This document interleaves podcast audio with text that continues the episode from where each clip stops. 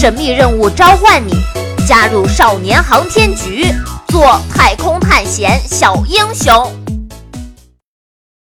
第三十八集：无人区里的生存挑战中。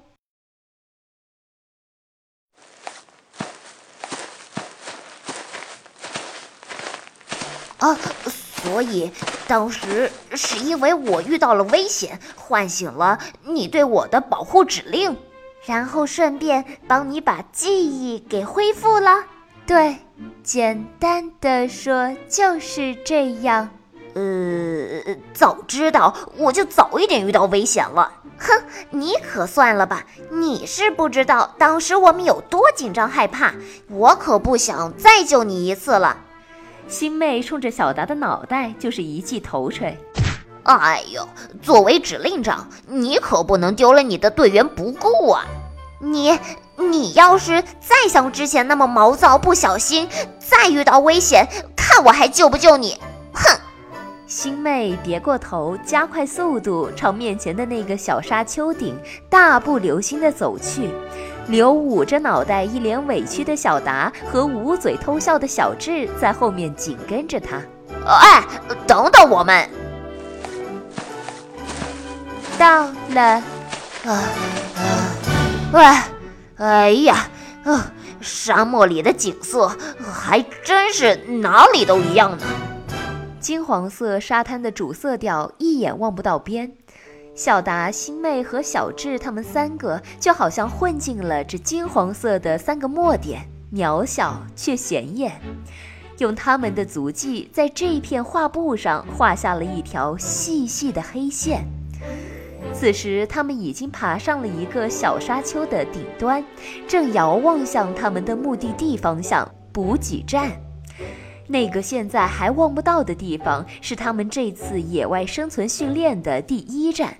根据附在地面上的任务说明，那里面拥有他们这次野外生存所需的物资，其中最关键的就是有他们在这个无人区过夜时用来抵抗寒冷的帐篷和各种保暖装备。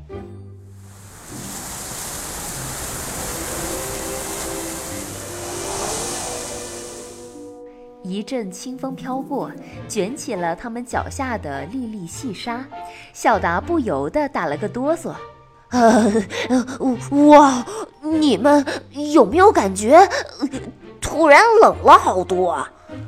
啊，有，你看，太阳都快要落山了。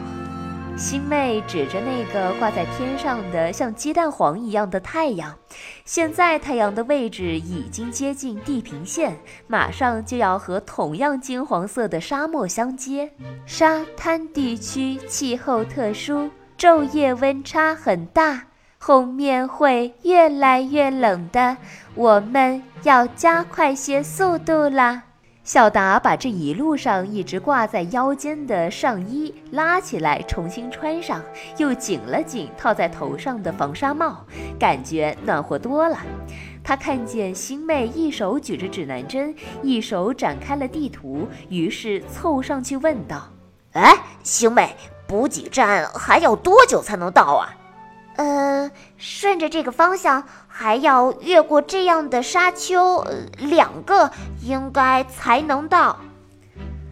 星妹的手指了一个方向，小达看过去，看了半天也没看出和别的方向有什么区别来，于是放弃了。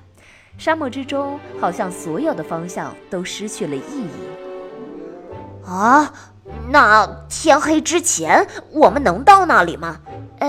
呃，我看看啊，哎呀，有些糟糕。要是按我们之前的速度前进，嗯，恐怕悬。我们，我们还是快走吧。星妹速度地收拾起指南针和地图，话还没说完，就带头大步冲下沙丘，顺着她刚刚指到的那个方向前进。快跟上！哦，来了，小智，我们走。随着鸡蛋黄一点儿一点儿向地面下沉，把远处天地相连的地方都映得通红，天色随之也渐渐暗了下来，然后起风了。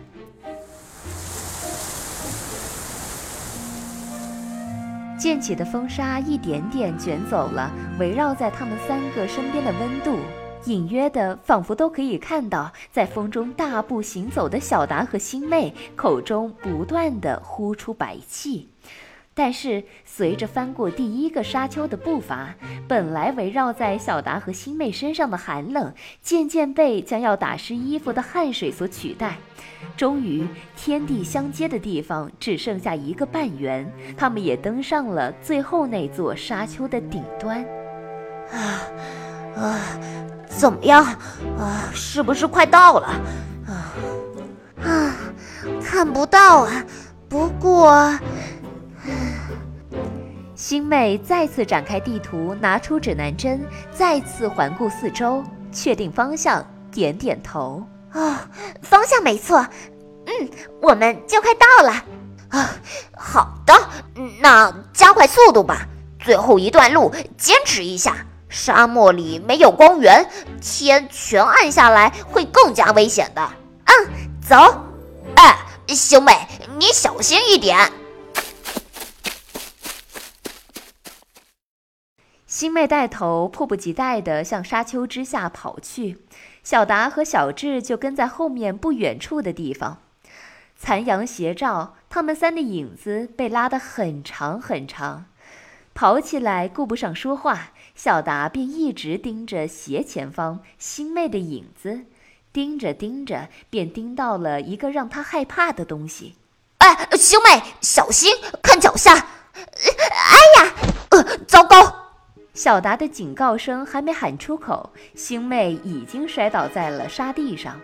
他身体刚刚着地，就觉得不对，有一股不知名的力量拉动着整个他身体下的地面，向他的双脚方向移动，同时还伴着沙沙的响声。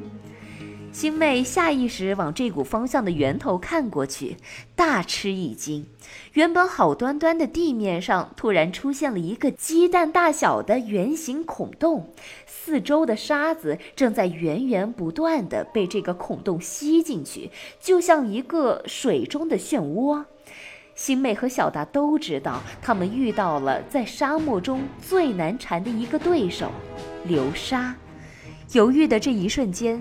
星妹的脚已经被流沙的沙粒带到了离那个孔不到一米的距离，她赶紧翻过身子，猛扒身下的沙地向相反方向爬，收效甚微，松软的沙地根本无法完全受力，任凭她用尽全身力气，也只是减慢了她向后滑动的速度而已。眼看她的脚离那个洞越来越近。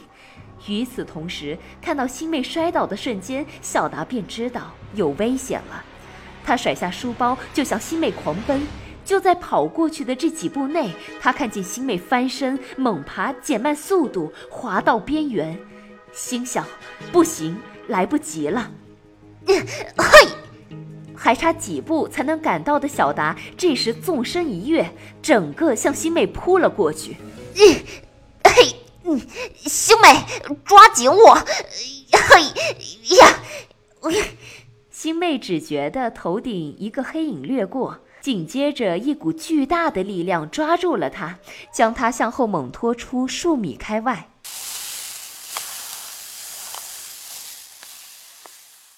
啊啊啊啊！哎啊啊啊！不一会儿，流沙的孔停了，天也逐渐变得全黑。黑暗中，两人的对话是这样的：“哦哦，星妹，哎，你没事吧？啊啊啊啊，没没事儿啊！哎呀，糟了，指南针，指南针掉进去了。”